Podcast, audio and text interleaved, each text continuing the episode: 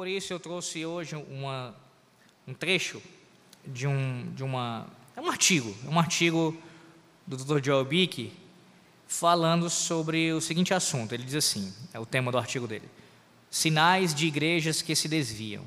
Sinais de igrejas que se desviam. A minha intenção é bem simples aqui. Eu vou fazer a leitura do artigo e considerações pontuais acerca do que ele diz, tá bom? Fiquem à vontade também para comentar, para fazer alguma pergunta, para a gente lançar a aula fluindo aqui. Então, eu vou, fazer a leitura e, em certos momentos, farei alguns comentários pontuais. Sinais de igrejas que se desviam. Nesse, nesse artigo, ele toca principalmente no tema do mundanismo, algo que nós temos ouvido nesses primeiros capítulos de Esther, a exposição de Esther, da igreja combatendo o mundanismo, o secularismo e tudo que permeia os reinos deste mundo, nós temos que nos opor a essas coisas. Vamos lá. Antes de começar, oremos. Senhor, nós te agradecemos pelo culto que, que prestamos ao Senhor nessa manhã e pedimos a tua bênção sobre esta aula. Que o Senhor nos abra o discernimento, nos dê entendimento da tua palavra, que venhamos, ó Deus, a crescer cada vez mais no Senhor. Oramos em nome de Jesus. Amém. Ele diz assim: A igreja contemporânea está seguindo a palavra e os caminhos do Senhor, detestando todos os outros caminhos? É uma pergunta. O temor do Senhor, o amor à verdade e a glória de Deus e o desejo de andar de acordo com todos os mandamentos do Senhor prosperam na igreja de Deus? Diante de Deus e dos homens, temos de confessar honestamente que a resposta é não. Sim, ainda existe uma verdade exterior, um crescimento visível e privilégios espirituais públicos em um nível que a igreja das eras passadas dificilmente possuía. Israel podia reivindicar, possuir estas coisas: verdade exterior, crescimento visível e privilégios espirituais públicos, enquanto ao mesmo tempo se desviava do Senhor. Uma igreja tende a desviar-se de um fundamento seguro. Por isso, Deus convoca a sua igreja a conscientizar-se de como se inicia, floresce e termina o desvio. Temos de conhecer bem os ardis e os planos metódicos de Satanás que procuram levar a igreja a uma abominável condição de desvio. À luz da revelação do Espírito Santo, a história de Israel e da igreja mostram um padrão claro de desvio gradual, um padrão que consideraremos em detalhes. Primeiro, quando a igreja começa a desviar-se, o primeiro sinal visível é comumente um aumento do mundanismo. Na vida diária, na conversa e inclusive no vestir e na moda, o espírito do mundo começa a infestar a igreja. Aquilo que se começa, aquilo que se introduziu com vergonha na igreja, começa a andar com liberdade, sendo frequentemente encoberto ou ignorado, em vez de exposto e admoestado.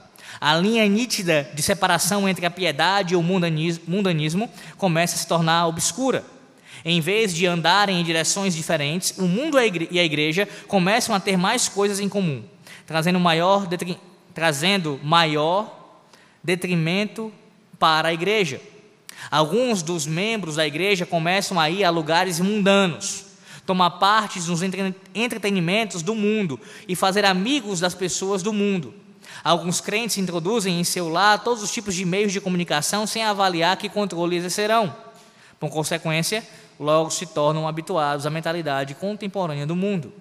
Pessoas mundanas, entretenimentos mundanos, costumes mundanos, lugares mundanos, não foi sobre essas coisas que Oséias advertiu, quando o Espírito Santo o guiou a escrever em Oséias 7, 8: Efraim se mistura com os povos?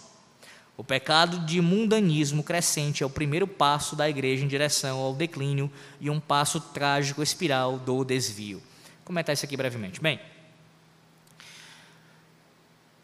o nosso contexto, especificamente brasileiro, é, e aqui eu estou me referindo ao evangelicalismo, é bastante marcado pelo, pelo legalismo.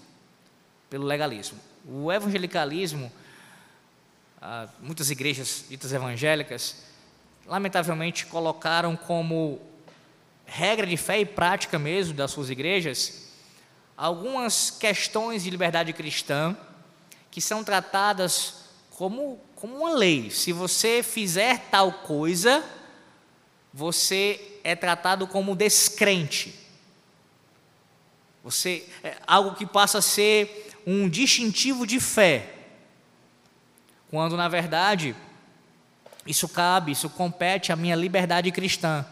Existem várias coisas, meus irmãos, que nós podemos fazer, como nós podemos não fazer, e fazer ou não fazer não implicará em quebra ou em transgressão de algum mandamento da lei do Senhor nosso Deus.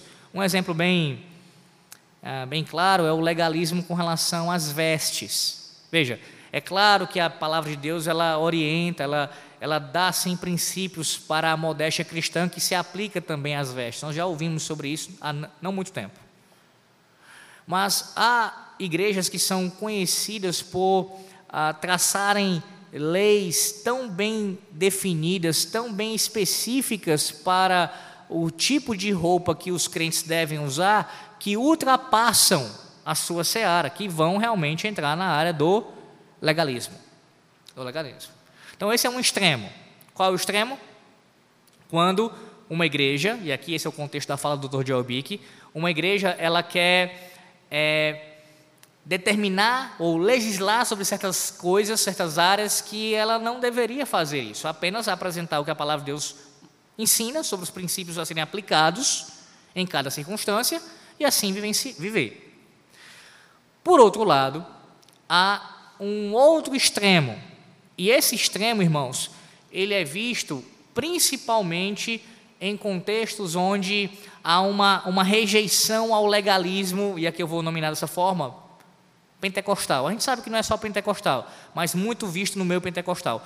Então a pessoa ou a igreja, no afã de você se afastar de todo aquele legalismo que foi ensinado e que ele teve que praticar durante muito tempo, ele vai para um extremo oposto. E aí, sob o nome de liberdade cristã, muitas práticas são feitas sem nenhum tipo de cuidado, sem nenhum tipo de critério, incorrendo no mundanismo. Há uma diferença, uma diferença considerável entre você ser livre em Cristo e ter sim essa liberdade para poder usufruir de várias coisas desse mundo, dessa terra, e a diferença entre isso e você acabar sendo, como ouvimos no sermão, assimilado por coisas do mundo que não, você não deveria ter parte com elas. O mundanismo, meus irmãos, é algo perigosíssimo para a vida de uma pessoa individualmente e para uma igreja. O Bic cita aqui várias questões, não só vestes, próprio, os próprios lugares que membros de uma igreja frequentam. Tem que se ter cuidado com isso. E qual é o argumento normalmente? Liberdade cristã. Ah, se eu posso, um exemplo, ouvir certa ou todo tipo de música que não vá contra a palavra de Deus, né? Eu não preciso ouvir apenas música é, chamada assim cristã, é, os salmos ou é, músicas que tenham sua letra extraídas da Bíblia, mas eu posso contemplar, ver a beleza da arte na música em várias outras, até mesmo produzidas por ímpios, compostas por ímpios, eu posso fazer isso, o indivíduo deduz. Então eu posso necessariamente ah, ir a todo tipo de show, todo tipo de evento onde aquelas músicas serão tocadas, serão cantadas. Esse é um raciocínio falacioso. Não é porque você tem liberdade para ouvir ah, as músicas, até mesmo compostas por ímpios, músicas que não desagradam a Deus, que você pode frequentar todo e qualquer tipo de ambiente. Normalmente, quando isso acontece, a pessoa torna isso comum na sua vida, também, como eu falei, né? Vou aproveitar aqui a questão do sermão, ligando os pontos. Sem perceber, o indivíduo está sendo absorvido por aquele comportamento, por aquele, por aquele, aquela cultura daquele ambiente. Veja, por exemplo, o que acontece num contexto de um trabalho secular. Se você está inserido nesse contexto, vivendo com colegas que são ímpios, que não servem ao Senhor, as conversas diariamente elas serão, a não ser as conversas relacionadas ao trabalho, mas até ao trabalho também poderão ser, mas especialmente outras conversas vão ser conversas que muitas vezes ah, terão aspectos pecaminosos. E você precisa se abster disso. Até ouvir certas coisas você não deve ouvir. Por quê? Ora, depende do que alguém falar para você, aquilo pode trazer algum tipo de pensamento à sua mente. Exemplo, um homem começa a falar é, descrever uma mulher para um outro homem. Você é cristão ali, você fica ouvindo a descrição daquela mulher, a maneira como ele fala dela, de, como um objeto mesmo, como, como alguém que ele vai apenas usufruir ali. Ora, nós somos pecadores. Podemos sim dar em algum momento vazão ao nosso coração e imaginar alguma coisa do tipo que ele está falando. E mesmo que a gente não faça isso, quem disse que Deus aprova nós estarmos ouvindo esse, esse tipo de coisa? Conversas imorais. Ou conversas que não sejam necessariamente de cunho sexual, mas é, que são quebras de outros mandamentos e a gente é ali inserido naquele contexto. Entenda, você vai estar inserido no contexto em alguma medida, você vai estar se relacionando com essas pessoas, mas existem limites e você precisa impor, mesmo que isso seja sofrer as consequências até mesmo de uma perda do, perder o emprego. O que você não deseja, é claro, mas se tiver que fazer isso por fidelidade a Deus, você você faz, para não ser abraçado pelo mundanismo, ser incorporado ali. Mas eu queria frisar mesmo essa questão de você, porque no caso um trabalho, as pessoas acabam sendo obrigadas a estar naquele ambiente, eu digo o trabalho de maneira geral, mas não a participar de certas rodas de conversa, isso é outra coisa. Mas alguém que sai da sua casa e livremente vai a um show ou vai a algum local onde tudo que está acontecendo ali, ou quase tudo, é permeado por pecaminosidade, as roupas das pessoas, as conversas, o que está sendo feito, é, há uma promoção da promiscuidade, da, de tudo que não presta, e você está envolvido nisso, não, não faz nenhum sentido. Um cristão, meus irmãos, ele deve sim se abster. Não entenda isso errado, não é você se tornar um legalista e deixar de fazer tudo que você tem para fazer em Cristo Jesus, mas é que certas coisas, certos ambientes, certas conversas, você precisa se abster. O BIC aponta isso como algo que pode prejudicar uma igreja, a ponto de desviar uma igreja. Uma igreja pode se mundanizar. E aqui ele está falando de uma igreja, claro, visível. A Betel é uma igreja visível, todas as igrejas visíveis que você conhece. Não uma igreja de Cristo, seu, sentido, seu aspecto invisível, mas a igreja visível de Cristo, seu aspecto visível, pode sim se mundanizar, ser tão é, a, preocupada em contextualizar, nessa né, a, a, palavra que normalmente utilizam, né, especialmente nos nossos dias, contextualizar a mensagem. Nós precisamos contextualizar a mensagem do Evangelho. Então, contextualiza tanto que está já se comportando como os mundanos, se adaptando a, a, aos seus princípios, aos seus, às suas ideologias. Contextualizar a mensagem é uma coisa, no seu sentido bíblico. Como é que você faz isso? Um exemplo disso. O texto é o mesmo. Ah, o significado dele, o sentido é um só. As aplicações, como sabemos, são muitas. Quando é, a palavra de Deus, o apóstolo Paulo, por exemplo, escreveu aos Efésios, há ali um público original. Esse público original ah, recebe aquela epístola, deve. É, tudo isso deve ser ensinado, deve ser entendido como, com a intenção do autor original.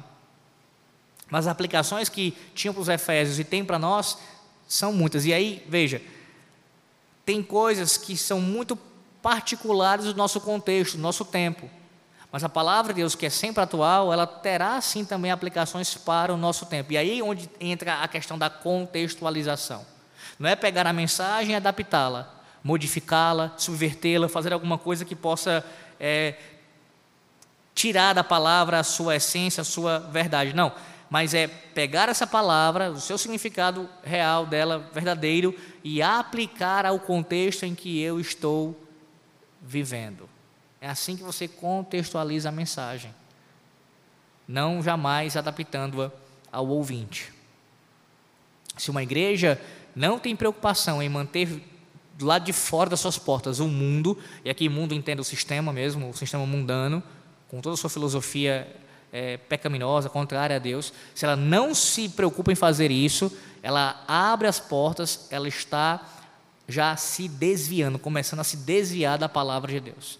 O combate tem que ser forte, irmãos, tem que ser forte. Claro, começando pelos oficiais da igreja e passando por cada um de nós individualmente e também nossas famílias. Não podemos dar brecha para o mundo. É o tipo de mensagem, essa que o Dr. Bick traz aqui, que eu não sei se para você soa dessa maneira como eu vou falar agora. Mas para mim, pelo menos, que é, sair de um contexto, é, primeiro católico, depois pentecostal, que eu ouvi muitas vezes. Só que, como eu pontuei, no sentido, muitas delas errado. Não todas elas, mas muitas vezes foi errado. As pessoas chamando de algo mundano aquilo que não era mundano, que cabia a liberdade cristã fazer ou não. Mas o fato é que está muito presente no discurso dos evangelicais a questão de você lidar com o mundo. Mas no meio reformado, e aqui estou falando, estou usando um termo bem mais abrangente, tá? Meio tradicional, vou colocar dessa maneira.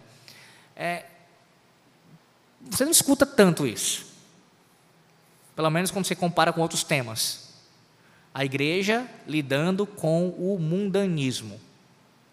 Na verdade, sob a, o argumento da liberdade cristã, é, é o que acontece muitas vezes em nossas igrejas. Aquilo que seria mundano se trata como algo normal. Normal. Temos que ter cuidado com isso.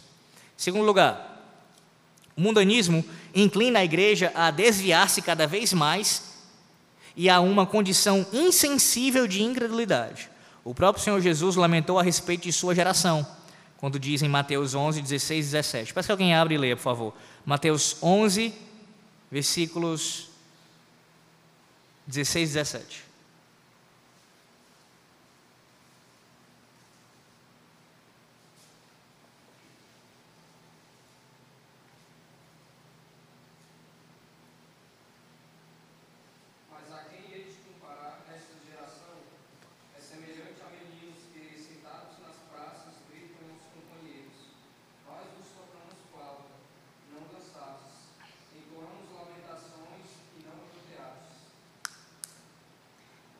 Dr. Bick, comentando no texto: Isso não é um retrato da igreja de nossos dias?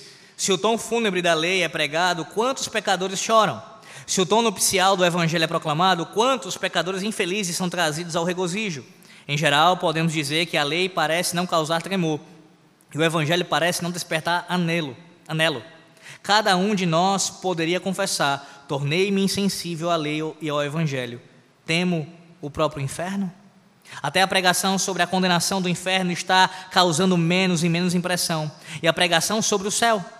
Por natureza, não queremos nenhuma nem outra. Um ateísta disse certa vez: pode ficar com o seu céu e o seu inferno. Dê-me apenas esta terra. Não ousamos dizer tal coisa, mas será que vivemos com isso em nosso íntimo? A incredulidade nos torna ateístas.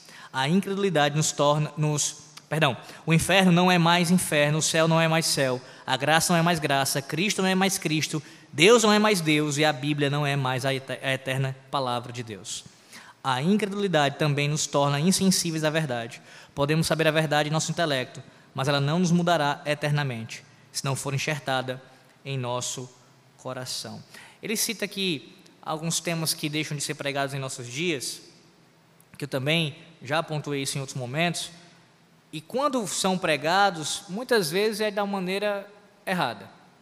Recentemente, um pastor conhecido aqui no estado, é, de uma igreja batista, lá de Aquiraz, primeira igreja batista de Aquiraz, Rômulo Monteiro, ele pregou um sermão que abertamente ele defendeu o aniquilacionismo, ou seja, que aqueles que são condenados por Deus que não abraçaram a fé em Cristo, eles não sofrerão eternamente as penas do inferno, mas eles irão ser aniquilados. Em algum momento, não necessariamente assim que forem lançados, mas em algum momento eles serão exterminados. Eles deixarão de existir. Essa falsa doutrina do aniquilacionismo é ensinada, por exemplo, pela seita dos adventistas, assim como outros grupos semi-heréticos. E ele, quando citou esse quando ele pregou esse sermão, foi um sermão que ele pregou temático em cima desse assunto, ele usou como referência, uma referência, ah, que ele repetiu várias vezes ao longo do sermão, o teólogo anglicano John Stott, para querer fundamentar ali a sua suposta exegese. Por que eu estou citando isso? Esse é um exemplo de um pregador de nossos dias, conhecido, pelo menos em nosso estado, talvez você já tenha ouvido falar sobre ele, que é, já foi professor de seminário, acho que ainda dá aula em alguns seminários por aí, online, que tem influência sobre muita gente, não só da sua igreja, mas também fora, que proclama uma, uma pregação dessa contrária à palavra de Deus. Ou seja, nós temos pregadores em nossos dias que não tocam no assunto da condenação, e alguns, quando tocam, tocam dessa maneira, deturpando o que a palavra de Deus ensina. A gente, quando escuta isso, pelo menos para algumas pessoas, pode soar assim: ah, Alex, está pegando pesado demais, pode ser que tenha gente que nem tenha ligado para o que ele falou. Você acha mesmo isso? O falso ensino, irmãos, quando ele é proferido, ele tem uma força que a gente nem imagina. A semelhança de alguém que vai se tornando mundano, muitas vezes sem perceber, é o que acontece também com o falso ensino. As pessoas vão abraçando aquilo, vão praticando aquilo, sem nem estar, tá, já está tomado por aquele falso ensino. Eu não tenho a menor dúvida que há pessoas na igreja dele que hoje em dia creem dessa forma. Até porque o reputam como ah, um mestre, alguém que tem um grande conhecimento, que é o pastor da igreja. Então, de fato, ele vai ser respeitado como alguém que ensina a palavra de Deus. Olha o perigo. Um falso ensino como esse leva à incredulidade. A incredulidade na condenação eterna. E se você não crê na condenação eterna, é um passo para você deixar de crer em várias outras coisas também. Essa é uma doutrina, irmãos, importantíssima. Nós não estamos falando aqui de outras doutrinas que também importantes, mas que é, ficariam em comparação a essa no segundo plano. Esse é o tipo de doutrina, se alguém falha aqui, é grave, é gravíssimo. É gravíssimo. Agora imagine uma igreja inteira, ou pelo menos na sua confissão, né, na, na sua declaração formal, pública, professando isso. O inferno tem um fim. A, a condenação não é eterna. As implicações práticas desse falso ensino. Porque assim, uma das coisas que a doutrina da condenação eterna deve gerar nos corações dos homens é temor. Temor. Você não vai servir ao Senhor Deus, ou não deve servi-lo, somente com medo de ir para o inferno. Servimos ao Senhor porque fomos resgatados por Ele, estamos em Cristo e o amamos. Nós amamos a Deus, nós temos prazer, alegria de servir a Deus sabendo ao mesmo tempo que isso é uma obrigação nossa, um dever nosso. Mas também, o fato de sabermos que a rejeição a Deus, a negação do seu nome, implica numa condenação eterna, deve sim gerar temor. Jamais queremos passar por isso. Agora, se o indivíduo começa a raciocinar da seguinte maneira: ah, se eu for é, para o inferno, eu não vou viver eternamente. Eu vou ser exterminado. Qual é a diferença disso? A diferença vai ser a questão do tempo, né? Porque alguns vão dizer que repassa, a pessoa vai passar um bom tempo lá, talvez séculos, milênios e tudo. Mas qual é a em última instância, qual é a diferença disso para um, para um é, evolucionista que não crê que Deus criou todas as coisas? Quando a pessoa morre, acaba o quê? Acontece o quê? Acabou sua vida, não tem mais nada. Ele não tem nenhuma prestação de contas a dar. É o aqui e o agora. Morreu, deixou de existir, pronto. Sendo bem seco né, com relação a isso. Ah, mas ainda teria algum tipo de temor porque a pessoa sofreria um tempo. Tudo bem, mas seria um sofrimento que teria fim. Tem fim. Pode ser muito tempo, mas tem fim. Então, que, que implicações vai trazer para alguém que pensa dessa maneira? Isso vai trazer incredulidade para o seio daquela igreja. E outra coisa ainda sobre esse ponto, para a gente avançar aqui, no, pelo nosso horário. Quando você escuta algo assim, estou pegando esse exemplo da questão da doutrina do, da condenação eterna, mas isso se aplica também a qualquer outro falso ensino. Principalmente falsos ensinos que tocam em doutrinas cruciais. Você não pode imaginar da seguinte maneira: ah, é, o estrago será feito de forma imediata. Normalmente não é. Normalmente, é com o passar do tempo.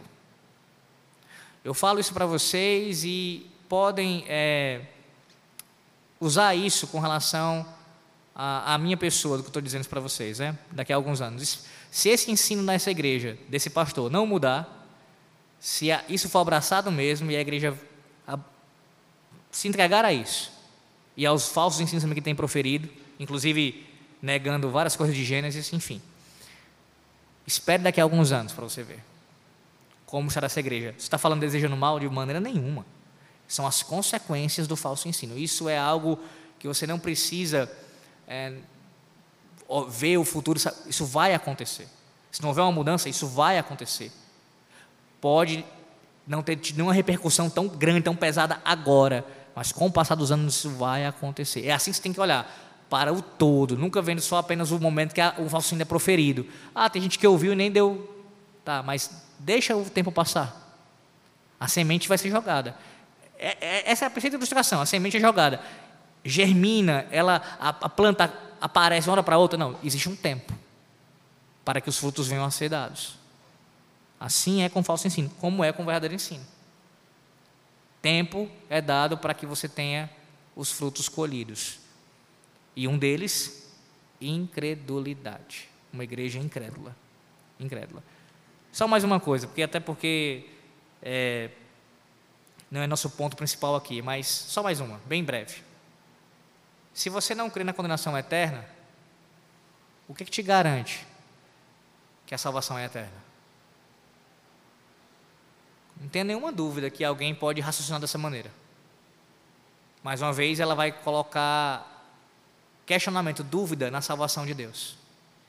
Se a condenação não é eterna, e nós temos textos em que ela é referida, ela é citada juntamente com a salvação, o que me garante que a salvação é eterna? Se eu já começo a questionar isso com sinceridade, pensando, será que é eterna mesmo? A semente da incredulidade já foi plantada no meu coração. Terceiro, e eu acredito que eu vou parar aqui, devido ao tempo. São sete pontos, eu vou falar só esse terceiro aqui. A incredulidade leva a igreja a desviar-se rumo a uma condição insensível de indiferença. Esse pecado nos leva a perder todo o interesse pela verdade.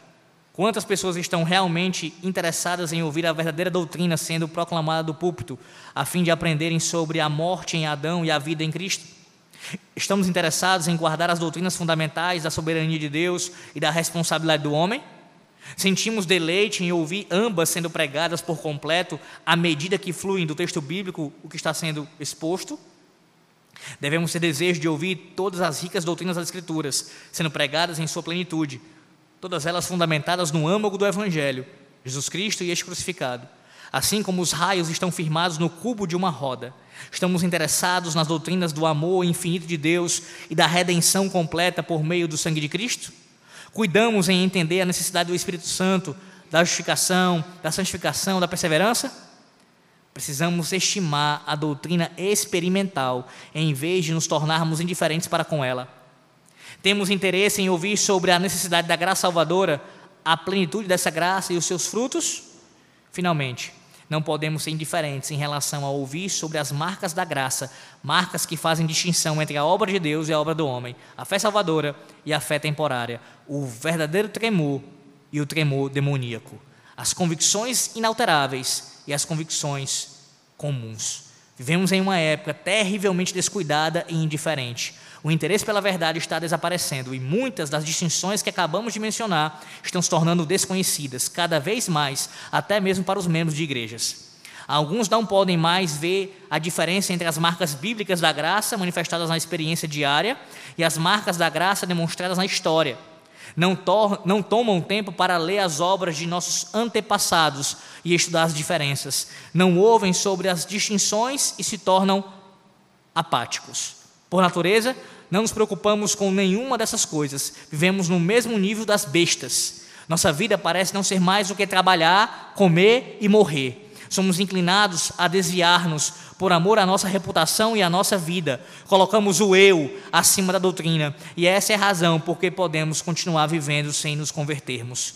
Os filhos de Deus amam a pregação prescrutadora, experimental e discriminatória não importando quão difícil ou estressante ela seja.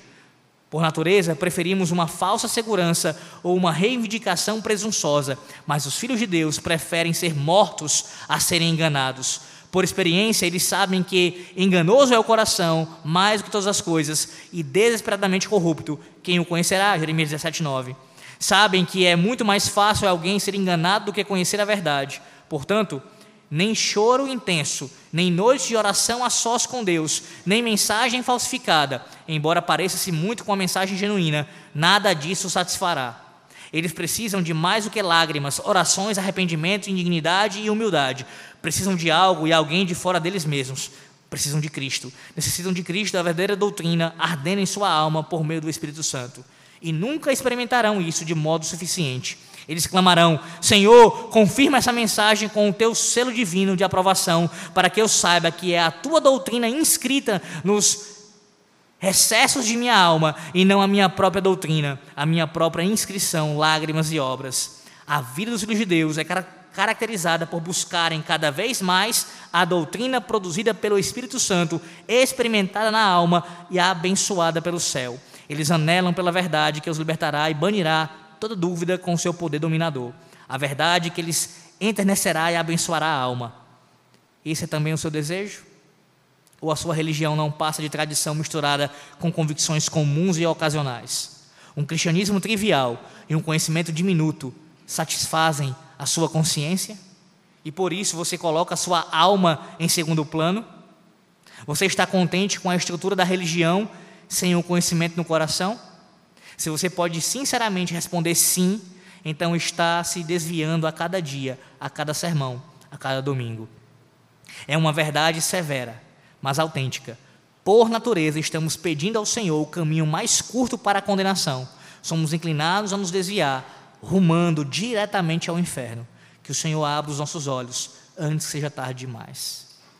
Meus irmãos, veja a importância de nós nos atentarmos a especialmente aqui, a doutrina de Cristo, a palavra de Deus sendo proclamada. Sim, não apenas nós podemos estar é, se desviando como igreja no fato do mundanismo entrar nas nossas vidas, nas nossas famílias e na igreja como um todo, e também o espaço para incredulidade acontecer, mas também é possível desvio ocorrer quando nós estamos sendo abençoados pela palavra frequentemente e não estamos obedecendo-a. Olha o perigo do desvio. Essa pessoa, ela não tem um comportamento bem mundano, bastante mundano, pode não ter, bem imoral, bem terrível, pode não ter. Pode até demonstrar, esboçar alguma crença, algum tipo de fé ali aparente, visível. Ela recorre aos meios, ela até vem para a igreja, mas na vida dela pessoal, ela não obedece à palavra, ela não submete ao que é pregado, ela não ama isso, de fato, com sinceridade.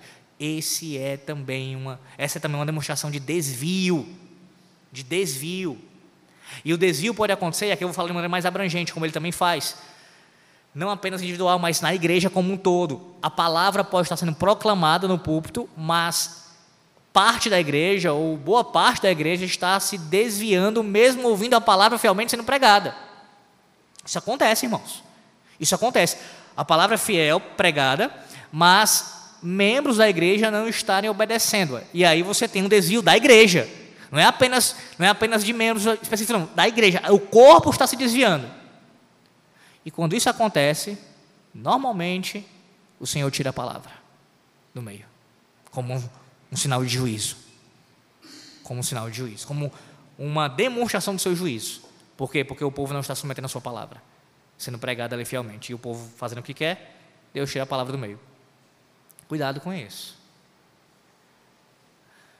A gente, em nossa igreja, pela graça do nosso Deus, há, há muitos anos, vou falar do tempo do pastor do meu para cá, tá?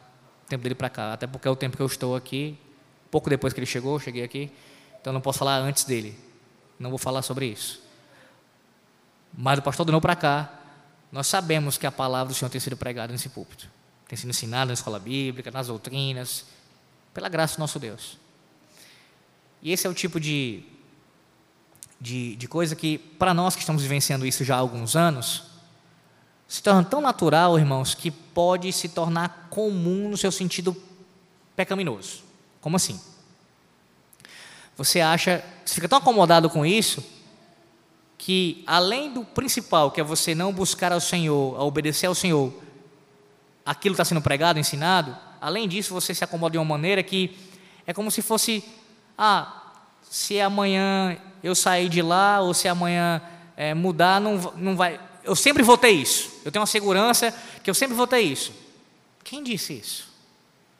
Quem disse isso? E eu não estou falando isso por causa de pregador A, B ou C, ou de igreja. Não é isso que eu estou falando. Eu estou falando de maneira geral mesmo. Tá? Não estou aqui pensando, ah, só vai, você só vai ser abençoado por Deus se tiver o pastor Daniel como pastor pregando a palavra. Claro que não é isso que eu estou dizendo.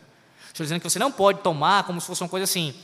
Ah, eu posso ficar é, certo de que sempre eu terei na minha cidade uma igreja fiel para congregar. Quem lhe garante isso? E por que você está falando isso, Alex? Para você valorizar quando você tem. Você tem que valorizar.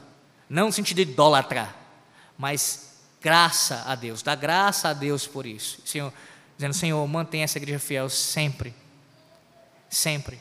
E me conduz sempre a congregar em igrejas fiéis. Se um dia eu sair dessa, eu que eu vá para uma outra que seja tão fiel quanto ela, proclamando a tua palavra. Não se acomode no sentido de que ah, sempre haverá uma igreja. É, ser, da mesma forma, nós possa, podemos passar, meus irmãos, por escassez espiritual. Podemos enfrentar isso.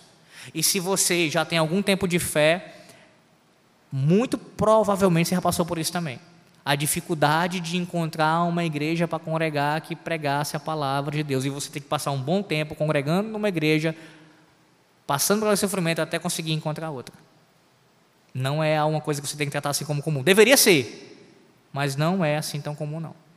Não é. Na verdade, em nossa cidade nós temos muitos lugares chamados de igrejas, mas que se você entrar, Cristo é anunciado, o seu evangelho não é proclamado